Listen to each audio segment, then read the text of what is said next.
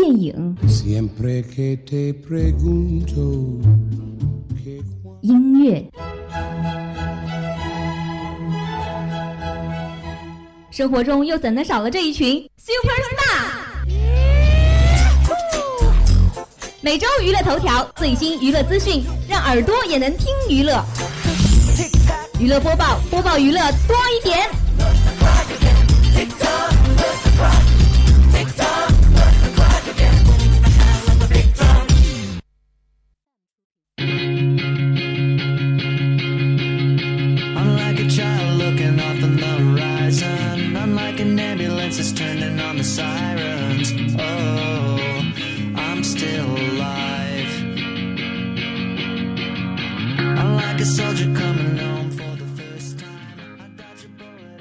问候到各位师大听友，您现在收听到的是正在直播的娱乐播报，我是主播肖楠。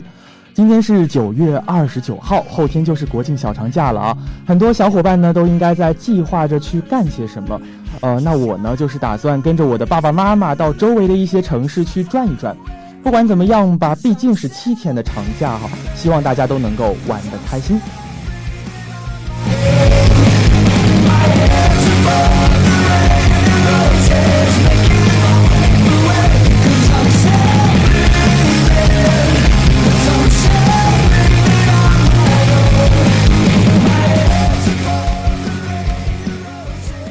在今天的节目里边，还是为大家准备了三个板块。第一个板块娱乐新鲜事，第二个板块周周主推，还有最后一个板块一周硬指标。至于具体是什么内容，我就不剧透了，待会儿我慢慢分享给大家。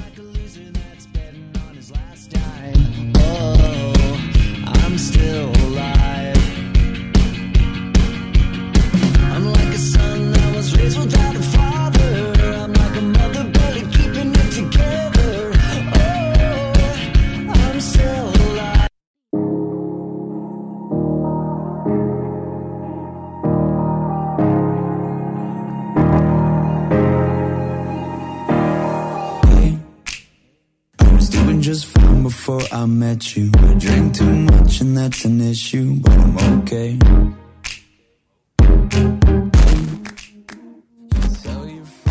Nice、聆听焦点第一线，感受娱乐最前沿。请听今天的第一个板块《娱乐新鲜事》。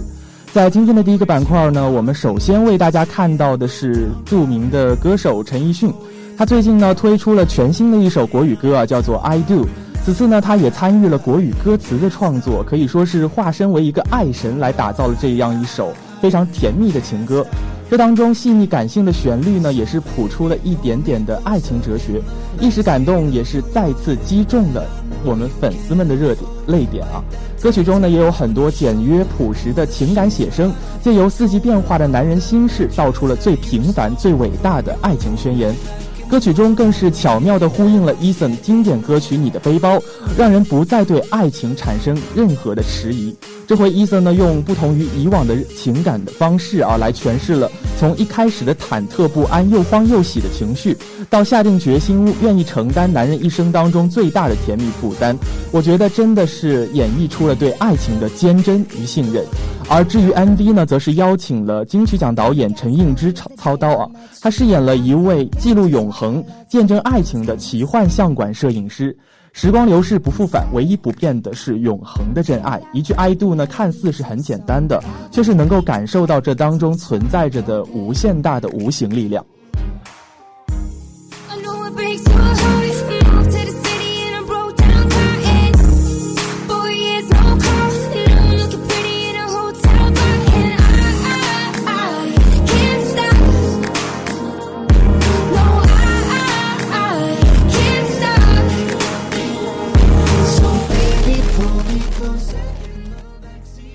好的，今天的第二条资讯呢是关于一部热剧《且行且珍惜》，由谢律执导、高露领衔主演的电视剧《且行且珍惜》呢，最近呢在热播当中。这部剧呢是改编自英子的小说《婚次》，是继《小丈夫》之后又一部描写姐弟恋的都市情感剧。高露在剧中呢饰演的程子月几番遭遇变故，事业和家庭的纷扰也是不断的，命运坎坷，泪点十足。这部剧呢，直面了当代家庭婚姻生活的主要矛盾，以全新的视角呢，描绘了与众不同的爱情世界，探索比现实更炽热的婚姻现状。此次呢，高露和翟天临两位演员首度联袂，共同演绎了一段感人至深的爱情故事。这部剧当中啊，不仅泪点很多，温馨的戏码呢也是比比皆是的。高露所饰演的程子月，她出身虽然是一个富二代，却有着一颗善良的心，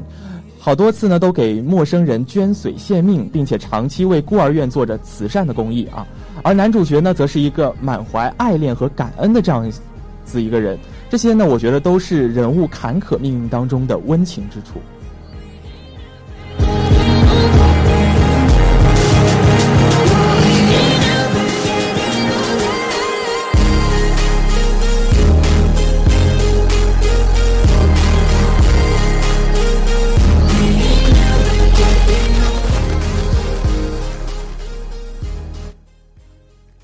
好的，接下来我们看到今天的第三条资讯：刘德华宝刀未老，二零一七年要开二十场跨年歌唱。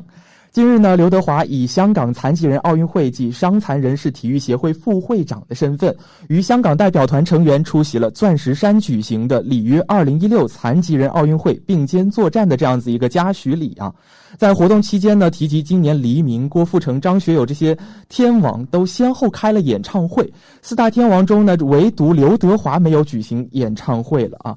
呃，那么提到这个，刘德华则是预告将入职红馆，申请明年举行一场跨年的演唱会，笑言希望其他的歌手呢都能够为他让一让路啊，把这个时间段的档期呢都留给他。另外，刘德华也透露了自己习惯做二十场演唱会，没加场过也没减过。加场呢有压力，做不到也有压力，所以一旦开演唱会就是开二十场。刘德华他此次应该说是相隔七年决定再在香港开演唱会了，我觉得这应该是歌迷的一大喜讯啊。而刘德华最近呢也是被爆出啊已经签约了一家唱片公司，透露有意于明年六月份呢推出一张完整的碟片。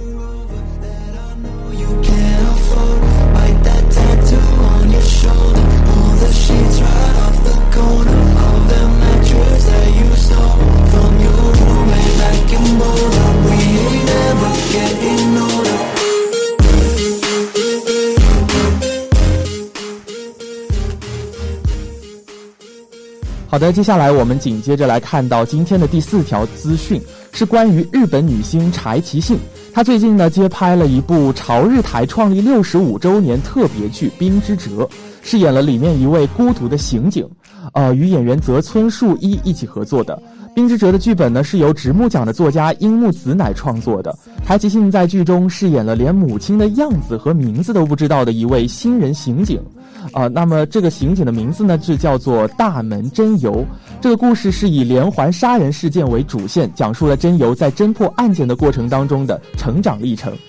呃，这是柴崎幸继去年一月播出的《零零七》之后啊，再次主演的一部剧集了。在非常寒冷的北海道拍摄出来。泽村一树呢，饰演真由的前辈，是一位值得信赖的精英刑警。出演剧集的还有于桂美子，饰演了水产加工公司的社长。这部剧集呢是由指导过《蚱蜢》《脑男》等作品的龙本智行担任导演。明年将穿越战国时代成为直虎的柴崎幸，这一次我觉得也是首次以这样子孤独的鹤的身份让观众着迷了。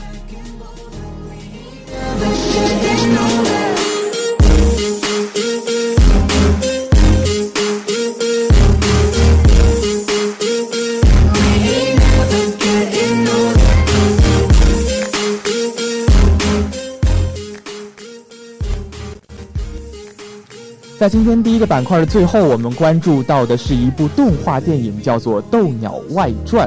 啊，它最近被赞是最具效果的一部动画，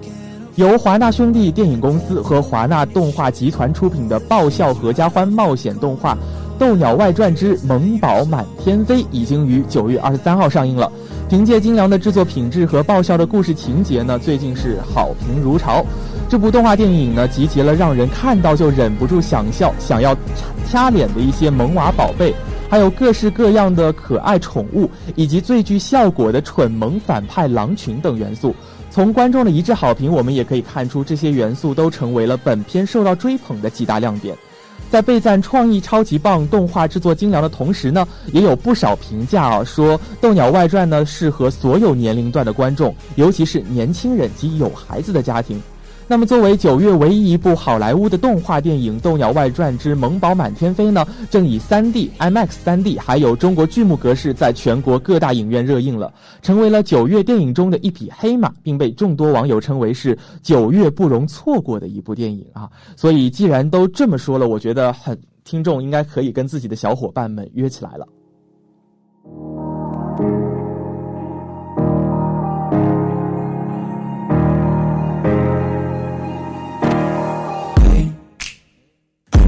Just fine before I met you. I drink too much and that's an issue, but I'm okay.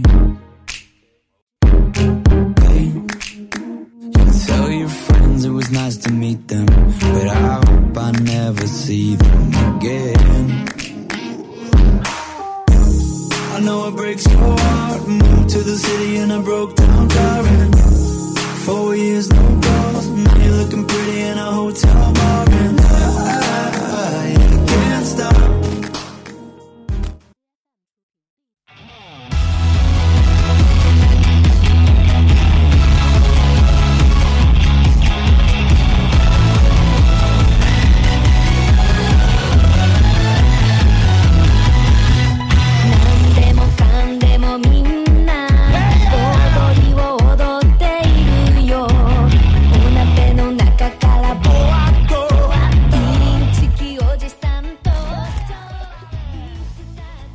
听到这首歌曲啊，我相信很多听众都应该知道了。我们今天第二个板块周周主推，推的是最近上映的一部《樱桃小丸子》的剧场版。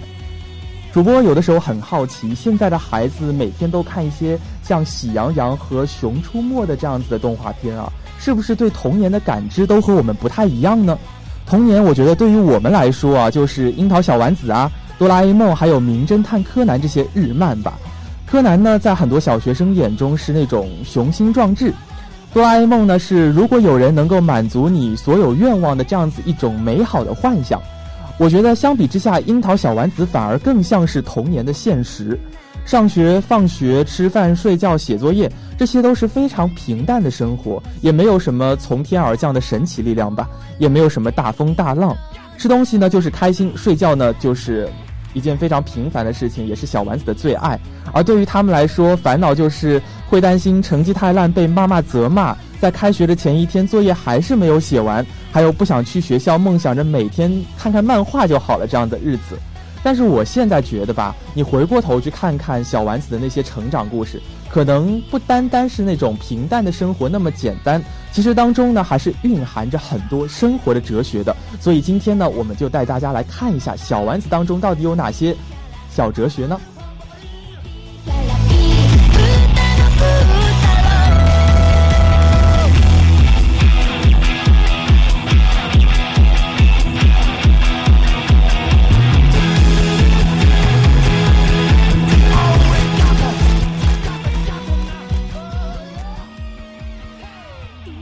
好的，那我们来看一下啊。身为小学生呢，小丸子经常会羡慕爷爷有着过不完的暑假。但是呢，虽然这么想吧，但是我们从那部动画片里面也可以看出，他每次都会很快的思变，就是假期要有限才会去珍惜啊。所以我觉得他小丸子他有着超强的自我治愈的这样子一种能力。他有的时候想到吃的就会很开心，也知道钱很重要，但是他也知道钱不是最重要的，并且家人比吃和钱都是更重要的，所以他也曾经说过这样子一句话：说幸福不会自己走过来，所以一定要自己走过去。我现在想想，觉得这样子一句话真的是可可谓是一句幸福金句。所以现在想起来，有的时候我也会发现，为什么小时候看小丸子呢？只是看同龄人的故事，长大了看，我觉得更像是人生的至高真理。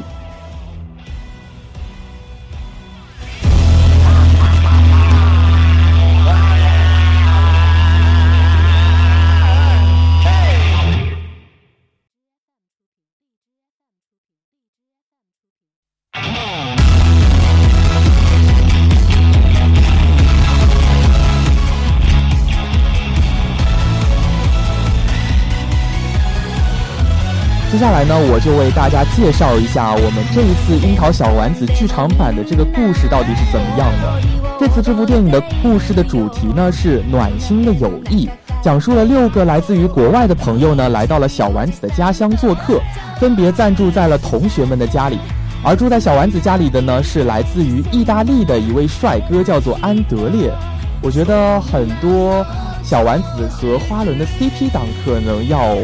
暴躁了，就是感觉那个花轮的地位啊已经开始被动摇了。嗯。但是呢，这次朋呃这个主题啊，主要是友谊嘛，所以总是把这个重要的这个焦点啊，应该是聚焦在了朋友的相处上。因为朋友的相处呢，都是要通过相互摸索才能够学会的。在这里边呢，小丸子跟安德烈之间也有一种东西方的文化在里边碰撞。小丸子呢，也会因为安德烈呢过度热情而感到十分的烦恼。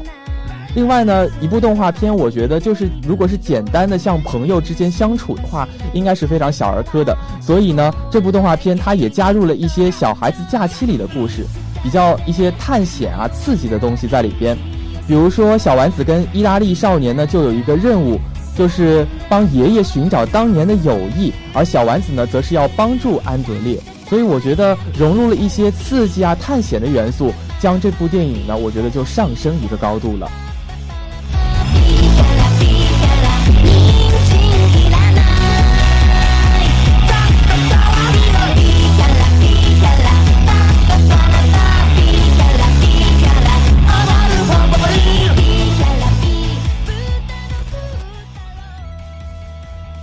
好的，那么对于我觉得，对于大多数人来说，童年应该是一个非常美好的时代。偶尔从小丸子里面找到一些治愈，都会让我们有着面对现实的能力。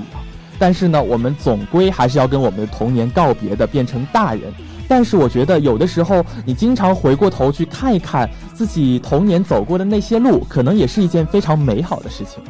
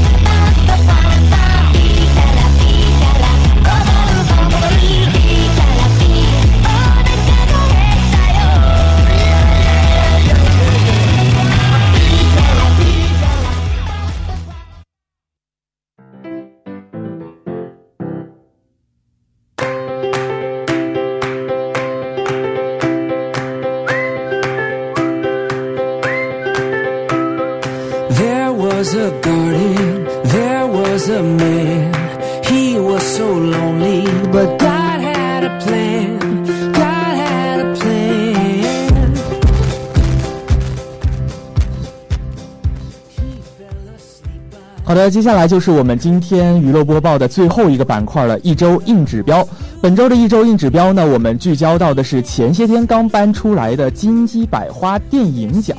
我觉得熟悉颁奖礼的同学啊，应该都知道，金鸡百花奖当中的金鸡奖呢，主要是由专业评审评出来的，而我们的百花奖呢，主要是大众评审。可是今年这届百花奖，就算是大众评审，我觉得也是让人大跌眼镜。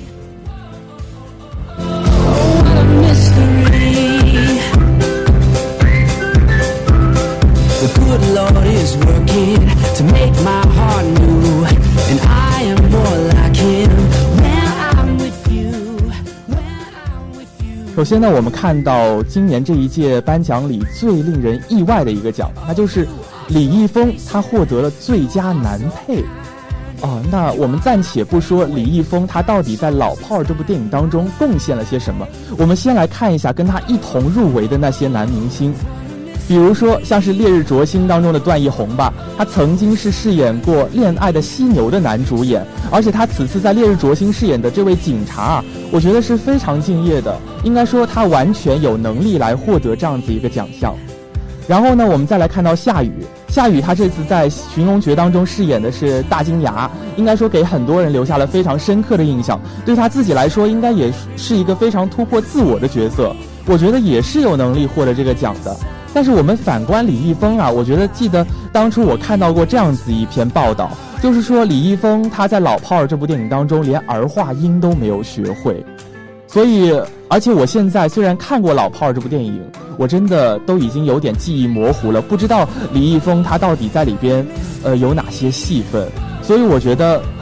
这个奖颁给他，难免会让我们观众朋友觉得说啊有点不太符合这个奖的评选的条件呀。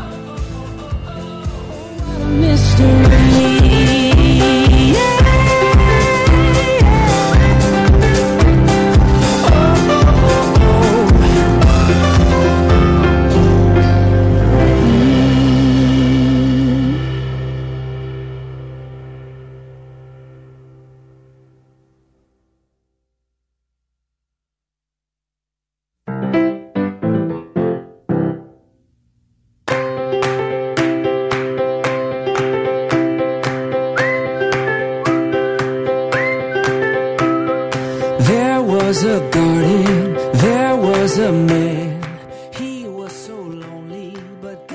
接下来呢，我们看到第二个令人大跌眼镜的一个奖项，就是最佳男主角。在这里呢，我先不跟大家说啊，最后到底是谁获得了这个殊荣呢？我们先来看看跟这个最后获奖的呃人呢，他跟他一起的那些对手有哪些啊？首先是邓超，我相信大家对邓超在《烈日灼心》当中的表演应该是印象非常深刻的。而且当时有人说啊，就是邓超为了拍《烈日灼心》这部电影是付出是非常多的，而且在最后那场死刑的戏份的时候，他甚至两度昏厥。应该说，就凭这个敬业，我觉得就应该把这个最佳男主角都可以颁给他了。另外呢，像是黄渤在《亲爱的》当中的表演啊，全然褪去了喜剧的痕迹。并且呢，整部戏的情绪变化呢是表面平静，实则波涛暗涌。应该说，把内心戏刻画的非常的到位。而且黄渤好歹也是一个五十亿的影帝呀，所以我觉得真的让人觉得非常的意外。另外呢，冯小刚呢，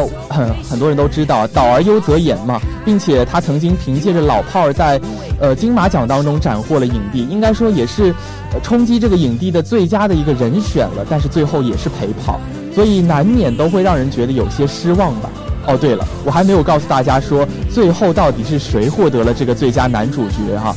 那么我觉得我念一句台词，大家就应该猜到了，那就是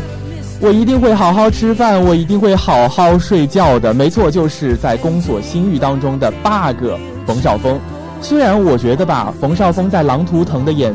演技啊，真的是比之前的很多戏都要好很多了。但是毕竟这凭的是一个影帝，不是最佳进步奖，所以我觉得难免还是备受争争议的。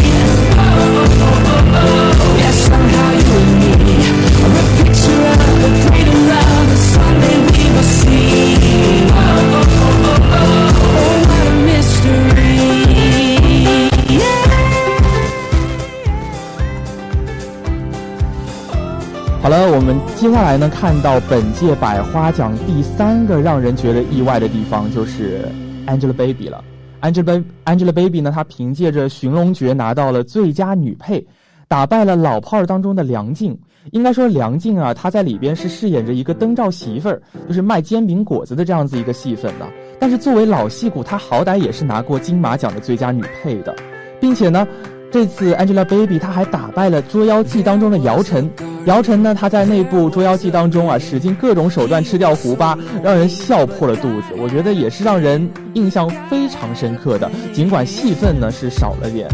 啊，但是说实话吧，我觉得 Angelababy 她在《寻龙诀》里边，虽然棺材打开睁眼那一幕确实有惊艳到，但觉得无非就是从原本的零分跳到五十分的那种感觉啊。对于那些演技一直在八十分往上的演技派来说呢，我觉得没得奖真的是太不公平了。虽然我觉得在这里我这么说可能会得罪一些 Angelababy 的亲妈党啊，但是我觉得真的是抱歉抱歉。不过事实就是如此呀。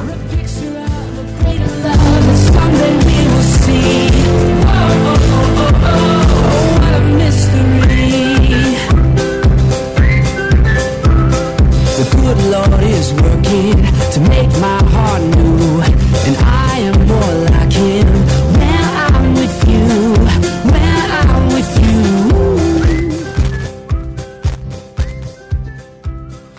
好了，虽然说本届的百花奖吧有很多的槽点，但是呢也有些地方是令人慰藉的，比如说最佳女主女主角呢颁给了许晴，而烈日灼心呢则是获得了最佳影片，我觉得这些都是实至名归的。但是我们回过头来看这一届百花奖的话，我们就会觉得说，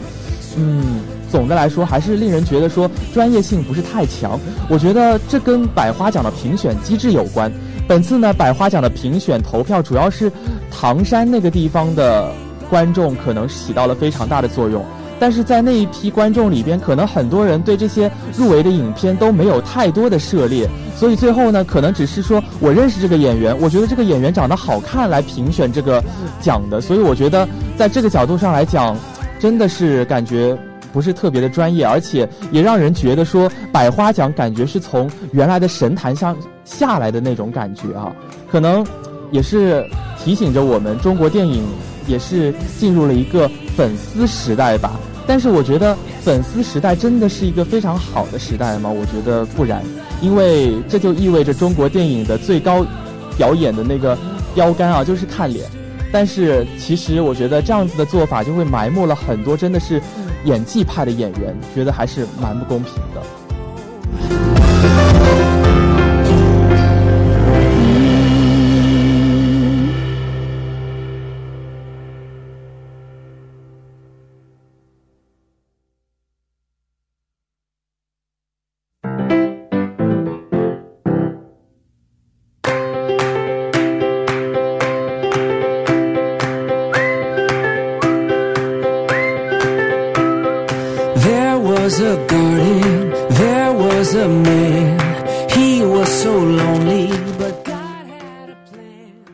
在节目的最后，我们再来回顾一下今天我们到底为大家介绍了哪些精彩的内容呢？在第一个板块“娱乐新鲜事”，为大家盘点了最近五条最新的娱乐资讯。第二个板块“周周主推”，我们看到的是一部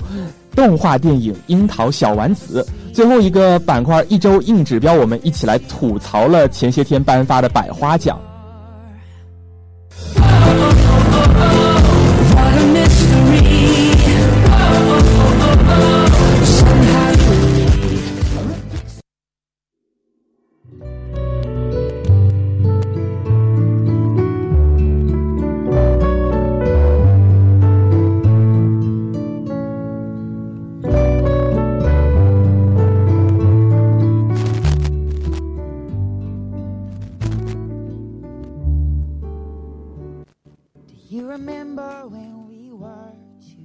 时间也差不多了本期的娱乐播报也该跟大家说再见了。不过在此之前呢主播还是要跟大家说一句国庆节快乐。嗯那么下一期的娱乐播报我们不见不散吧拜拜。